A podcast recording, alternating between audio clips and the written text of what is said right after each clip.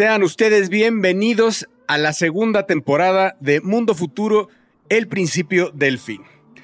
Quiero recapitular esta segunda temporada y quiero repasar qué es lo que hacemos en este podcast, qué es lo que les informamos, de qué hablamos. Y en este podcast hablamos de eh, explorar el futuro, de, generar posibles visiones del futuro, de analizar estas tecnologías y la posible implicación del desarrollo de las mismas en nuestras vidas. Estamos seguros que en los próximos 10 años la vida del ser humano se va a ver mucho más cambiada que en los últimos 100. Es por eso que queremos hacer este podcast. Somos apasionados de la tecnología, vivimos, respiramos y comemos tecnología, las tres personas que hacemos este podcast desde hace más de 25 años. Y es por eso que desde hace ya más de un año decidimos eh, embarcarnos en esta aventura que se llama Mundo Futuro y que hoy comienza su segunda temporada. Mi nombre es Jorge Alor y grabo desde la Ciudad de México.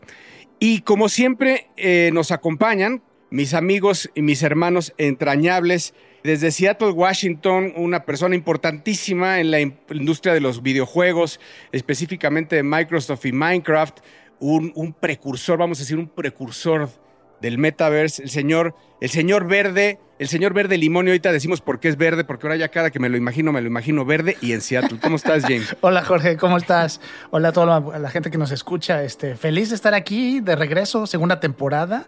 El mundo sigue cambiando y seguimos aquí imaginándonos qué va a pasar.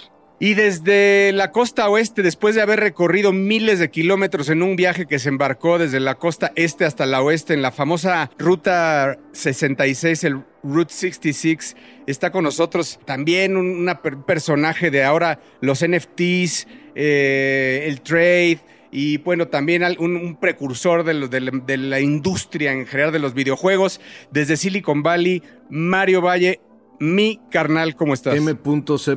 Mis queridos hermanos, audiencia querida de este magnífico podcast que se hace con muchísimo cariño, les damos la bienvenida. Feliz de estar por acá, efectivamente ya de regreso después de haber eh, viajado 4.300 kilómetros en carro durante poco más de 18 días, si no me equivoco. Muy a gusto, eh, ya haremos algún podcast alrededor de lo que vimos en Mundo Futuro por ahí de San Luis, Missouri, pero esa es materia de otro tema. Así es, en este podcast lo que vamos a hacer es exclusivamente analizar cuál fue nuestra experiencia de grabar el podcast pasado, o sea, el número cero de nuestra segunda temporada, dentro del metaverso. Y sobre todo vamos a analizar cuál es la experiencia que tuvimos cada uno de nosotros y nuestra visión hacia el metaverso hoy. ¿En dónde estamos hoy? ¿Es una realidad? ¿Es hype? ¿Es realmente lo que viene? ¿Es algo que va a mover todos nuestros espacios tecnológicos, nuestra vida real? Eso es lo que usted va a escuchar en este capítulo, Mundo Futuro, el principio del fin. Mundo futuro. Mundo futuro. Mundo futuro. El principio del fin. Es una producción de Sonoro. Jorge Alor, Mario Valle y Jaime Limón.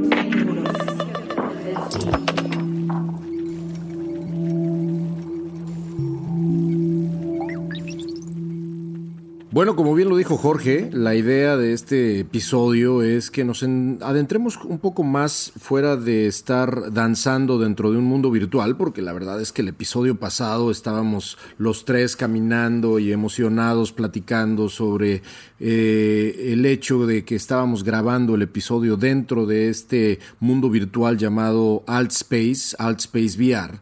Quien no sepa lo que estoy diciendo, le aconsejo que vaya al episodio anterior, escuche el audio, pero también eh, averigüe en nuestras redes sociales y en la página de internet de Mundo Futuro eh, dónde está, dónde está el Twitch, el, video de qué es lo que hicimos. Estuvo bastante interesante como experimento. Fue la primera vez que, por lo menos en el mundo de habla hispana, se grabó un podcast dentro de un mundo virtual. Ahí estábamos los tres, como si hubiéramos estado frente a una audiencia. Había como 30 personas y estábamos los tres en una cancha de básquetbol en la noche. En un mundo virtual que se llama Altspace, platicando del metaverso y analizando, pero lo cierto es que no pudimos adentrarnos todo lo que nos hubiera gustado adentrarnos en el tema, porque pues la verdad es que estábamos, además de que hacía frío, no sé qué opinen mis carnales, hacía un poco de frío, estaba la gente ahí, estaba medio fumando mota, estaban dos, tres fumando mota, etcétera, entonces no era como muy cómodo. Era un barrio, era un barrio agresivo, ¿no? Se veía inseguro. Era un barrio peligroso, entonces como que no nos daba mucha seguridad el poder Pero ya hablando en serio, la idea de este episodio, más que ser una segunda parte, que no lo es, es como dijo Jorge, explorar exactamente qué es lo que hoy, hoy 2021, ustedes pueden experimentar como metaverso o metaversos. ¿En realidad existe ya el metaverso? ¿Es, como dijo Jorge, un hype solamente? ¿Es algo que está en ciernes, es decir, preparándose para el futuro? ¿Es algo que solamente vive en los Oculus, en los headsets? ¿O es algo que podemos experimentar en otras comunidades como Decentraland, etcétera? Eso es lo que vamos a hacer, ¿no, mi James? Sí, y sobre todo pensar en si ya hemos visto esto y qué es lo que va a cambiar, ¿no? Eh, en, en otros episodios anteriores, si los escuchan, hemos hablado también de cosas como Second Life, eh, estos sistemas o servicios o juegos en este caso, que te permitían entrar a este mundo, hacer cosas, comprar cosas dentro de este mundo. Y estamos hablando que eso existe desde hace 18 años, ¿no? En el 2003 arrancó Second Life. Eh, y la idea es entender de todo eso que existía desde antes, lo que tenemos hoy y de lo que viene, qué tiene que pasar para que exista el metaverso, ¿no? Y creo que hoy es una palabra sumamente utilizada y explotada eh, que probablemente va a cambiar conforme todo esto se desarrolla. Yo quisiera arrancar con mi experiencia. Eh, como dijo, como bien lo contó Mario, eh, él lo que hizo fue describir la atmósfera que estábamos viviendo en ese momento eh, estábamos en una cancha de básquetbol, estábamos en la noche, estábamos en una tipo Bronx, en el Bronx, se podían tirar pelotas a las canastas y conocimos amigos, ¿no? Había ahí nuevos amigos, eh, hablamos, nos, nos, vimos, porque eh, quiero decir, nos vimos porque ahí viene mi primera sensación, la sensación de la pérdida de los sentidos del mundo real conmigo se dio. Estaba totalmente inmerso en la cancha de básquetbol viendo a Mario, viendo a Jaime, viendo las... Me estaban volteando a ver, yo estaba volteando a ver la gente, estaba hablando, veía cómo alguien quería opinar, levantaban la mano. Yo estaba inmerso en eso. Yo no estaba grabando un podcast como lo estoy grabando ahora, hablando frente a mi micrófono. Estaba en la cancha de básquet. Estaba viviendo ese momento. Entonces, yo les quisiera decir, eso es lo que a mí me pareció que creo que es la primer prueba de Turing en, este, en, el, en, el, en el tema sensorial en mi caso, no hubo un momento dentro de la grabación que duró, además, entre que, entre que entramos, salimos, eh, duró, en mi caso, duró pues, más de una hora. Eh, incluso platicamos con desarrolladores de metaverso españoles. Uno me llevó a mí, me dijo, oye, si quieres te voy a enseñar a una casa de un japonés que diseña avatares y que... Y entonces empecé ya un trip porque ya era, mientras yo veía a Jaime y a Mario haciendo como networking en la cancha de básquetbol y estaban hablando y tenían cuatro, seis, diez personas alrededor, pues hablando de como si estuviéramos en un evento, a mí este cuate me, me llevó a otro metaverso y me llevó a una casa de, de un güey que hacía avatares para, específicamente para Altspace y, que, y, después me llevó a la boutique, de ahí me pasó a su sala de exhibiciones, platiqué con él en una como mansión. Un, esa parte que donde me llevó era un trip, por completo fue un trip. Sí, a mí me impresionó mucho. Te voy a decir, me recordó un poquito eh, Matrix cuando pasan de una sala a otra, que alguien te abre un portal y de pronto apareces en este otro lugar. Y además tocabas el timbre para que te atendiera la persona que tenía esta tienda, todo esto virtual. A mí, Jorge Mario, lo que a mí me explota la cabeza es, mi cerebro recuerda esa experiencia como lo que yo vi a través del visor como las conversaciones que tuvimos a través del visor. No lo recuerdo como yo sentado en mi silla con mi visor puesto, sino las interacciones y lo que vi a través del visor, lo cual es todo irreal, ¿no? O sea, todo es digital. Es una, es una reconfiguración del concepto de la presencia y no solamente a nivel abstracto, sino a nivel sensorial, ¿no? Estás dentro de algún otro mundo. Yo estaba en un hotel en Toronto, ¿no? En calzones literalmente, no están ustedes para saberlo, pero estaba yo con el pinche casco puesto en la cabeza, cabrón, y lo que estaba haciendo era estar en realidad con ustedes, ¿no? Estaba yo sentado y estaba simulando que estaba parado y estaba yo volando, porque acuérdense que yo podía volar, arreglando ahí unos luces. Eh, esta transferencia de lo virtual, esta transferencia de lo presencial a lo virtual, les tenemos malas noticias. No es el metaverso. Esto es en realidad simplemente una transformación de la presencia en un mundo inmersivo que hoy existe gracias a la tecnología llamada realidad virtual. Pero el metaverso, este que nos están prometiendo desde la novela de Neil Stephenson, Snow Crash, que si no la han leído, corrijan el error, eso no ha sucedido y apenas estamos viendo algunas pruebitas. Después, yo me iría incluso más atrás, James, rápidamente lo digo, eh, más atrás del 2003, ¿te acuerdas de EverQuest? ¿Te acuerdas de Ultima Online a finales de los 90? Un juego publicado por Electronic Arts que tenía su propia economía, que tenía evidentemente la conexión multiplayer, ¿no? Los famosos RPGs multiplayer, etcétera. Todo eso fueron como pequeños intentos de metaverso, pero vamos a ver y vamos a terminar o tratar de terminar de platicar qué es un metaverso. Pero, pero quiero rescatar algo de lo que estábamos diciendo, a pesar de que dices que eso no es el metaverso. Hay algo, en esto que hablábamos, hay un ingrediente para mí muy importante que quiero rescatar y traer, que es la inmersión total y el engaño a los sentidos. Es lo que decía James. Es lo que decía, yo recuerdo eso, es un viaje, pero es como, literal es como un viaje. Cuando estás en otro lugar que no es tu casa, así estaba yo en un viaje. Y miren, algo que me llamó mucho la atención es que vimos gente ya ahí adentro. O sea, vaya, nosotros, eh, pues para nada somos, bueno, más bien, nosotros era de nuestras primeras incursiones, sobre todo en un evento nosotros usamos ya de manera consistente el VR, pero sobre todo en un evento en español, que de hecho llegaba la gente a decirnos, es que nadie nunca había juntado esta cantidad de personas en español en el metaverso, diciendo en el metaverso, pues como diciendo en esta realidad alterna, pero ya el hecho, Mario, de estar platicando con alguien, interactuando ideas y viendo, además a mí me, me, me voló la cabeza estar viendo a los que vamos a hacer historia. Y yo no quiero decir vamos, yo pues, estamos narrando los hechos, pero a los que están haciendo la historia. O sea, un grupo de españoles, venezolanos, colombianos, a quienes saludamos de aquí, porque desde sabemos que escuchan el podcast, eh, a quienes saludamos y les agradecemos su tour por el metaverso, pero ver estas 20 personas que son los primeros como que se han cambiado a mudar ahí que se han cambiado a vivir ahí, perdón, este, me recuerda a, la serie de Vikings, a los que llegaron a Islandia, ¿no? Primero y que eran los primeros humanos y eran 20 güeyes. Los primeros, Exactamente, los, primeros que llegaron. Y felices, y además felices de ver que llega más gente, ¿no? Porque llevan ellos ya meses, a lo mejor hasta un año ya desarrollando contenidos, sus avatars y todo esto, como que, como los pioneros, esperando a que llegue la gente. Entonces estaban felices de recibirnos y decir, oigan, a ver si traen más gente, llevamos aquí y fue, fue algo bien interesante. Una cosa que creo que es lo que nos va a ayudar un poco a definir, sin estar definitivamente en desacuerdo con esto que dice Jorge, porque es cierto que la inmersión va a ser una de las características fundamentales del metaverso. Eh, una de las cosas que empezamos a ver con, por ejemplo, eh, productos o servicios o marcas o experiencias que están hoy disponibles y que queremos que las visiten y que las prueben y que si ya las conocen, pues vuelvan a entrar ya a, verlas con otros ojos.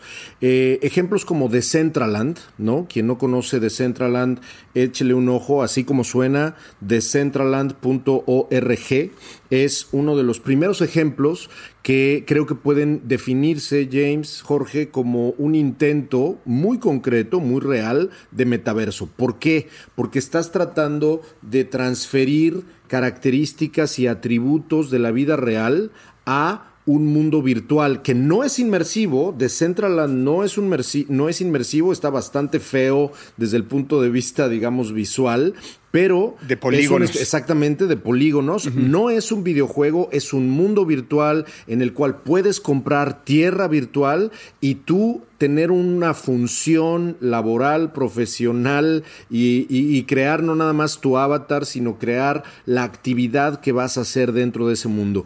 La característica fundamental que hace de Decentraland un metaverso es que se logra gracias a blockchain la característica de transferencia de propiedad, ¿no?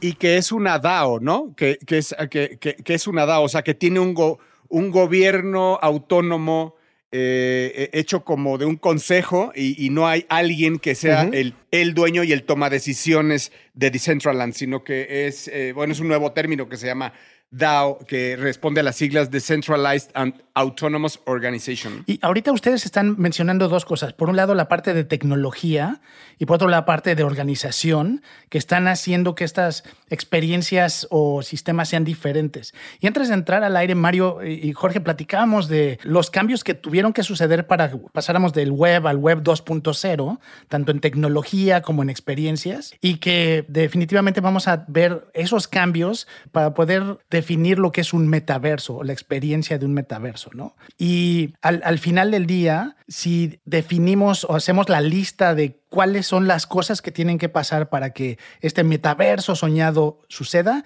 para ustedes, ¿cuáles serían? ¿Qué, qué tiene que pasar para que lleguemos no a estos primeros experimentos o primeros pasos, sino al, ver, al metaverso como se lo imaginó en su momento Stevenson? Para mí, 100%, yo creo, y me voy a ver muy, muy, muy radical, lo sé en mi comentario, pero para mí un metaverso que no esté construido sobre blockchain no va a ser un metaverso. Un metaverso que en realidad esté construido de manera centralizada, eh, o bueno, puede estar centralizado, pero a nivel infraestructura, para que un metaverso pueda transferir atributos de propiedad, de identidad, de que un zapato, tenis eh, o un pantalón o una gorra virtual solo sean mías y ya, y que yo pueda comprar cosas que va desde un pedazo de tierra hasta una joya, pasando por un pedazo de arte y que no sea repetible, que no sea algo que, que se experimente la escasez que experimentamos en el mundo real, eso solamente es posible hacerlo gracias a, blockchain y por eso es que lo que yo decía hace un rato, los metaversos que existen hoy en día, que son una probadita muy primitiva de lo que vamos a ver, eh, no hay nada inmersivo todavía que sea realmente un metaverso. Decentraland o Victoria VR, está eh, Super World, está The Sandbox Game, que eh, le acaban de meter un dineral, no me acuerdo cuándo, cuánto exactamente, pero le acaban de meter las personas de SoftBank, le acaban de meter dinero fuerte a esa, a esa empresa, y pueden o no ser eh, centralizadas o no. Está Facebook, está Microsoft, que no son necesariamente DAO, ¿no? Están por lo menos coqueteándolo, ¿no? Coqueteándolo todavía, porque una de las cosas importantes que decir alrededor de lo que está anunciando Meta o Facebook es que ellos quieren ser el dueño del metaverso, pero todavía no tienen integrado blockchain, ¿no? Están coqueteando, están coqueteando con eso, por supuesto. Pero están coqueteando, están cerca, ¿no? Están cerca de, que les liberen y, no, o sea, vaya, estoy totalmente alineado contigo en donde tiene que haber transaccionabilidad. Exactamente, esas características, ¿no? Transaccionabilidad eh, y cadena de blockchain hecho hecho cripto o hecho NFT o hecho smart contracts, por decirlo. Adentro tiene que generarse smart contracts. Y esa es la gran cara. Creo que le acabas de dar a eso. Y creo que sí, también tiene que haber una, una, experiencia sensorial que me lleva a pensar, y siempre lo he pensado, ahorita que hablábamos de los polígonos pobres de Decentraland, no puedo dejar de pensar que eso es absolutamente momentáneo y que eso con el tiempo vamos a llegar a vernos tal cual, bueno, bueno en avatares. Absolutamente. O tal cual, y como estamos ahorita viendo, me vas a ver el rostro tal y como lo estoy viendo, lo vas a ver. Que no forzosamente es lo que la gente quiere, ¿eh? y, y nada más por dar el ejemplo. Tienes a Roblox, tienes a Minecraft, que son experiencias que están lejos de ser realistas visualmente, al contrario, ¿no? Eh, la gente les gusta porque visualmente son muy sencillas, muy simples, y aún así son mundos donde millones de personas todos los días pasan horas y horas interactuando o haciendo cosas. Entonces, sí, la, la, parte visual es importante, pero no forzosamente necesitamos que sea totalmente realista. Creo que hay muchos momentos en que la gente quiere separarse de la realidad, ¿no? Sí, puede ser lo que es que es lo que tú quieras, pero yo creo que cuando, y hablamos de una masificación, cuando el metaverso llegue a una masificación y que llegue de, verdad a millones de personas, no sé si realmente el tema de ponerte avatar sea algo que, esté, que sea en ese momento disruptivo, cool o diferente, ¿no?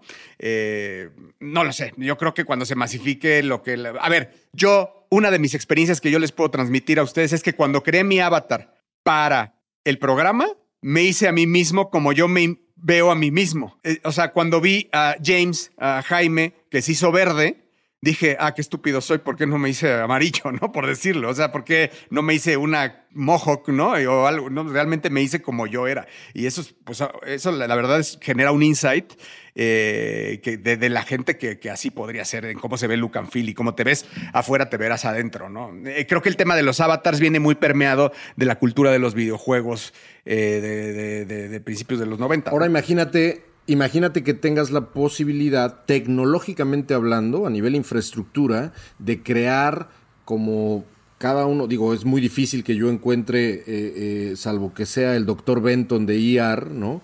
Eh, que yo encuentre a alguien igualito a mí, ¿no? Will Smith también puede ser ahí en algunas. En algunas. O Will Smith en algunas, exactamente. Ahora ya cercanos a Morgan Freeman, ¿eh? También ya con la, edad. O Morgan Freeman ya con, ya con, ya con los, con los pelos blancos, exactamente, cabrón.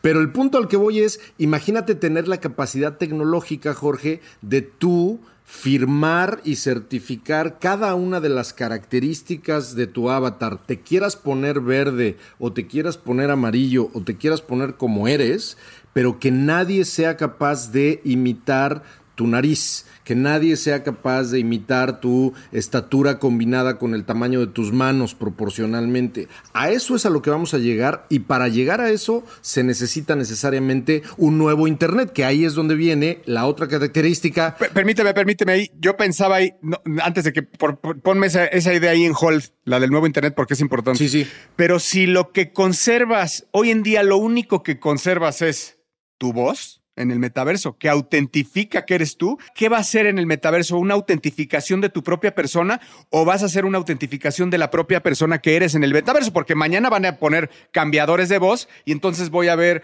a James con voz de mujer verde y con un mojo. El avatar de James va a ser un NFT. Pero no va a ser Jaime Limón. No va a ser Jaime Limón. No va a ser Jaime Limón y va a ser su NFT de otra, de otra persona, del que él quiera hacer en el metaverso. Eso quiero dejarlo claro a la gente que nos escucha. Sí, la, la parte de identidad personal va a cambiar muchísimo. Eh, la tecnología lo está permitiendo ahorita. Estamos viendo los primeros pininos, las nuevas generaciones que se la viven en Fortnite y que gastan más dinero de repente en los skins que usan en los juegos que en cualquier otra cosa en la vida real.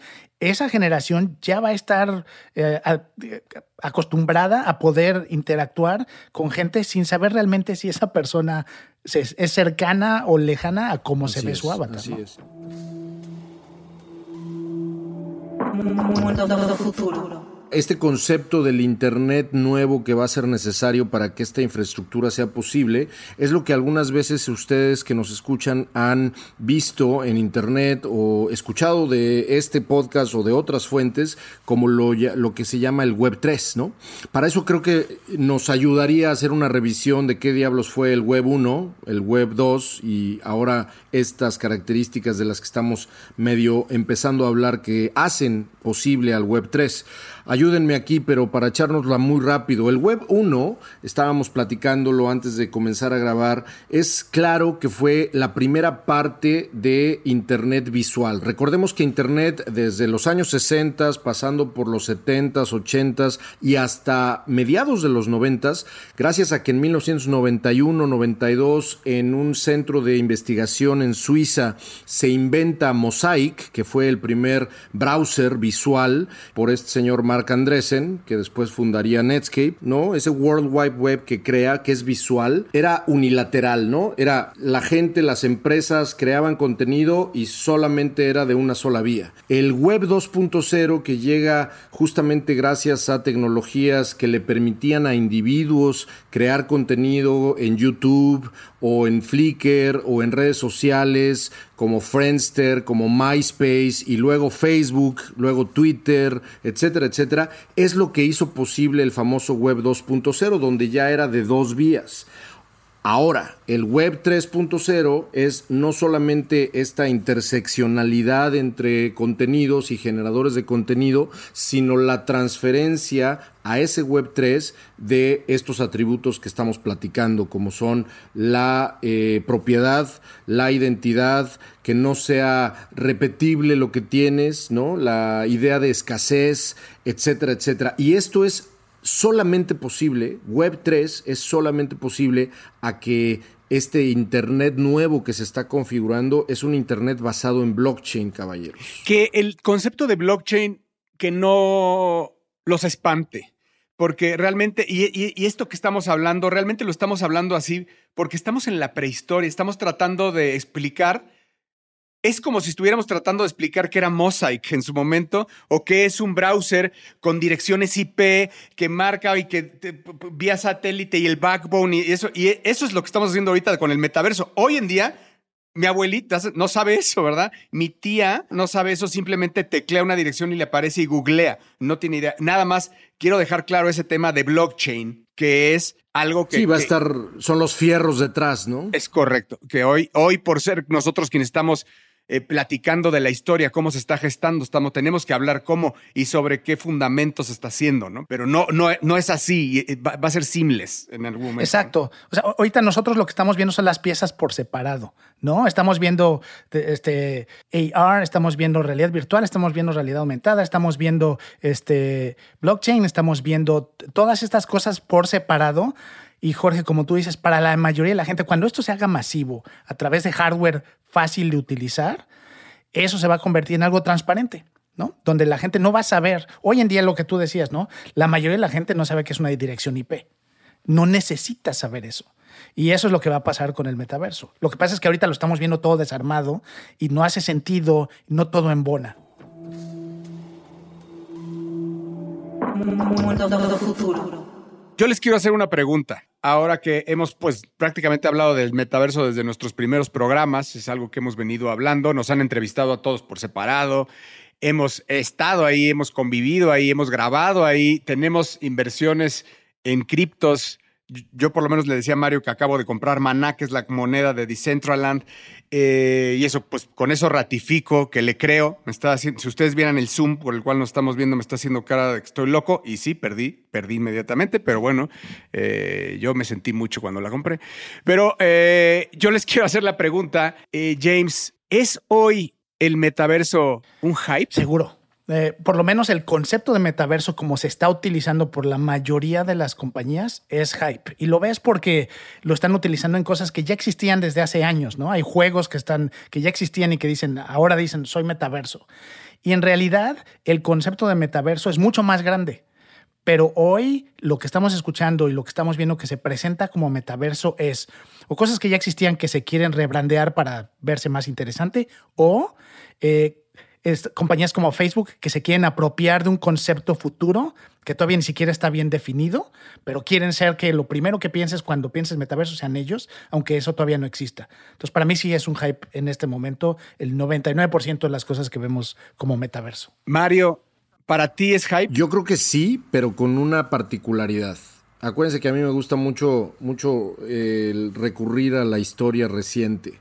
El punto com fue un hype. En 1998 y en 1999, todo mundo en los First Tuesday a los que íbamos nosotros tres en la Ciudad de México y todo mundo con quien platicaban ya te decía que yo ya fui Mick Jagger y te, te sacaba una tarjeta de presentación que si no terminaba con punto .com este, no valía, ¿no? Y vimos pasar dinero, ¿no? Con un hype, muchísimo dinero, con una locura, ¿no?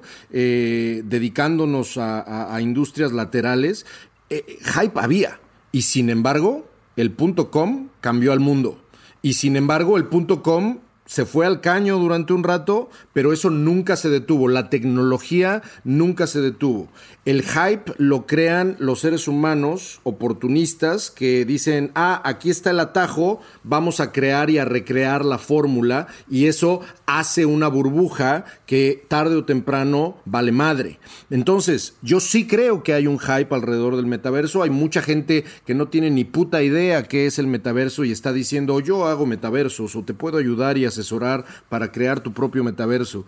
Y, definitivamente ese hype va a encontrarse con pared tarde o temprano. Eso no quiere decir que el metaverso sea justamente esta siguiente etapa o el siguiente capítulo de cómo vamos no nada más a interactuar en línea, sino cómo el hombre y la máquina, la mujer y la máquina van a interactuar, dónde van a interactuar. Ahora, yo te pregunto, ahí quiero decir, quiero preguntarte otra cosa. Hoy es hype, James, ¿El metaverso es una realidad? Hoy en día, no. Yo creo que hoy en día no. Yo, sí, es, definitivamente es algo que no se va a poder detener. El, el, lo interesante va a ser cómo lo definimos, eh, pero hoy en día, como mencioné, tenemos las piezas. Es muy, de, muy difícil darle una descripción a algo solo viendo las piezas por separado, pero es algo que seguramente va a suceder. Yo pienso que el hype lo crean la gente que está tratando de protagonizar la industria la gente que está empezando y es lógico, ¿no? Y que quieran crear el hype y, lógico que Facebook sea el primero que pone el, que pega sobre la mesa y después de eso vino Microsoft y después de eso eh, vino SoftBank invirtiéndole a Sandbox y bueno, ya es una, ya ahorita ven este, artículos del metaverso hasta en TV Notas, ¿no? Pero, pero eso, e, ese, ese, es que un hype lleva al otro y que te lleva al otro y se convierte en una, en una bola de nieve. ¿Estamos preparados hoy para recibirlo? Yo creo que no. No, y, y, lo que está sucediendo es justo lo que describieron ustedes. Es gente que se quiere subir al tren, así como pasó con el dot-com. Lo vamos a ver, va a haber gente que va a hacer mucho dinero al principio y luego va a perder mucho ese dinero, es lo que estamos viendo también con los NFTs, por ejemplo. Eh, como cuando compras maná eh, en 5 dólares, güey. Huevos. es el, es el miedo, es el miedo a que se te vaya el siguiente tren, ¿sabes? Todas estas personas de, sobre todo gente de nuestra edad, que dicen, si le hubiera metido dinero yo a Facebook, ya sabes, además eso te lo ponen en las redes sociales, ¿no? Si usted hubiera invertido mil dólares en Facebook hace 10 años, y la gente dice, ¿cómo no soy, soy idiota, no soy millonario? Este no se me va y se suben al tren del metaverso, ¿no? Este no se me va y van todos y ahí voy, yo. Es, ¿Qué le hubieras dicho ¿qué le hubieras dicho a tu yo de hace 20 años? Y, ya sabes, la respuesta es, compra Bitcoin. Compra Apple. Plásticos. Plásticos. Ahora, de, todas estas, ahorita que estamos hablando de las definiciones. Nadie entendió mi chiste del graduado. Sí, es, de viejitos ese chiste, Mario. Oye, nos pueden estar escuchando muchachos que los vamos a perder es, en este. Es una película de los, de los 60 No nos descubras, exacto, las Sí, de, toda la gente y de todas las descripciones que he visto el metaverso, y seguramente, no sé si ustedes han escuchado a esta persona, se llama Matthew Ball, como pelota B-A-L-L, eh, inversionista, y publicó eh, una descripción de lo que es el metaverso y qué debería tener el metaverso. Se llama el Metaverse Primer. Para mí tiene la descripción más completa. Y traduciéndola muy rápido, dice, el metaverso es una red interoperable, y ahí van, vamos subrayando, ¿no? Porque es todo lo que ustedes han dicho también. Es una red interoperable de escala masiva de mundos virtuales en 3D que pueden ser experimentados de manera persistente con un número ilimitado de usuarios y una sensación individual de presencia y con continuidad de datos como identidad, historia, propiedad, objetos, comunicaciones y pagos. Para mí, ese es el metaverso y todavía estamos lejos de eso. Y sin embargo, Decentraland sí cumple con todo eso y The Sandbox sí cumple con todo eso. Son no inmersivos, pero sí tienen un feeling de tercera dimensión innegable, ¿no? Mario, Second Life, ¿por qué no cumple con todo eso? Porque Second Life en realidad era más un videojuego que una comunidad, ¿no? Yo creo. Ok, yo quiero nada más ponerlo sobre la mesa. ¿Animal Crossing es un metaverso? Videojuego. Videojuego. Para mí la palabra clave, que es la más difícil, que todo el mundo se quiere adueñar de ella, es interoperable. Es, ¿Eso qué quiere decir? Que yo lo que compro en Decentraland también me funciona en otro lado. Nadie, nadie quiere ceder ahí. Todo mundo quiere ser, es mi terreno, yo lo manejo. Y todo mundo quiere ser la infraestructura. Es lo que, lo que le tira Facebook, ¿no? Yo pongo la infraestructura y todos se pegan a mí, todos se suben a mi tren y, yo mantengo esto. Y la verdad es... Pero si te fijas, es lo mismo que intentó América Online, lo mismo que intentó CompuServe, lo mismo que intentaron Prodigy, al que, al, no solamente controlar, sino poner un cerco a Internet, ¿no? En ese sentido, ganó Internet abierto, ganó el web abierto. Yo estoy seguro que va a volver a ganar el metaverso abierto, pero hace falta eso que está diciendo James, que es la interoperabilidad. Eso yo creo que el estándar va a entrar por la puerta llamada blockchain. Y si entrara por ahí la interoperabilidad y la IDAO de Decentraland se convirtiera en una realidad, no necesitaríamos nuestras redes sociales ser operadas por una DAO y no que nos controlen las redes sociales, que como en el caso de Meta, en el caso de eh, Google, que tendría que ser DAOs, DAOs. Eso es algo que nos pertenece, by the people, for the people. Te voy a decir una cosa que le escuché a Naval, el famoso Naval, platicando con Tim Ferris, ah, específicamente alrededor de eso. Naval le decía, inicialmente todos pensamos que íbamos a tener un Twitter descentralizado, un Facebook descentralizado, un YouTube descentralizado, cuando todos empezamos a ver las posibilidades de blockchain. Y lo que estamos viendo es que en realidad eso va a seguir ahí como legacy y lo que vamos a empezar a ver, decía Naval, son cosas que ni siquiera nos imaginamos que van a ser como los nuevos Twitters y los nuevos YouTube y los nuevos algo que van a redefinir completamente la aplicación de blockchain en la experiencia de interconexión, ¿no? Y los nuevos Spotify y los nuevos Netflix y así todo. Es, así es. Todo va a tener disrupción.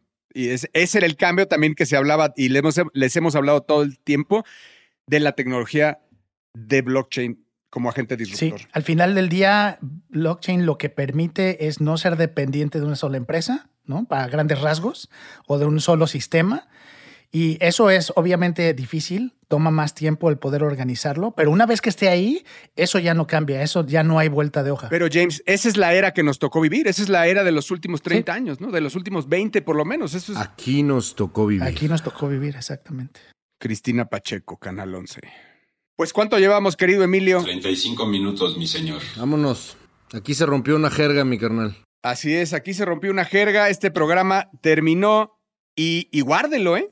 Guárdelo porque aquí hay ideas, aquí exploramos fuerte el futuro y una de todas estas tonterías que escucharon se va a cristalizar y se va a acordar de nosotros y de nuestras palabras. Nosotros estuvimos hablando del metaverso como seis meses antes que el señor Mark Zuckerberg, que conste. ¿eh? Que conste en el acta, que conste en el acta. Y pues eh, no queda más que despedirnos, agradecerles eh, que estén con nosotros de nuevo en esta segunda temporada. Nos moríamos de ganas de volver a estar juntos y de volver a hacer este bonito podcast eh, llamado Mundo Futuro, el principio del fin. Muchas gracias, muchas gracias James, muchas gracias Mario. No olviden, no olviden suscribirse en su sistema de podcast música favorito. Eh, por favor, denle subscribe porque es así como nosotros tenemos el conteo de lo que está pasando. Esperen el siguiente podcast con la periodicidad normal y muchísimas gracias. Mi nombre es Jorge Alor y Emilio Miller en la producción. Gracias. Bye.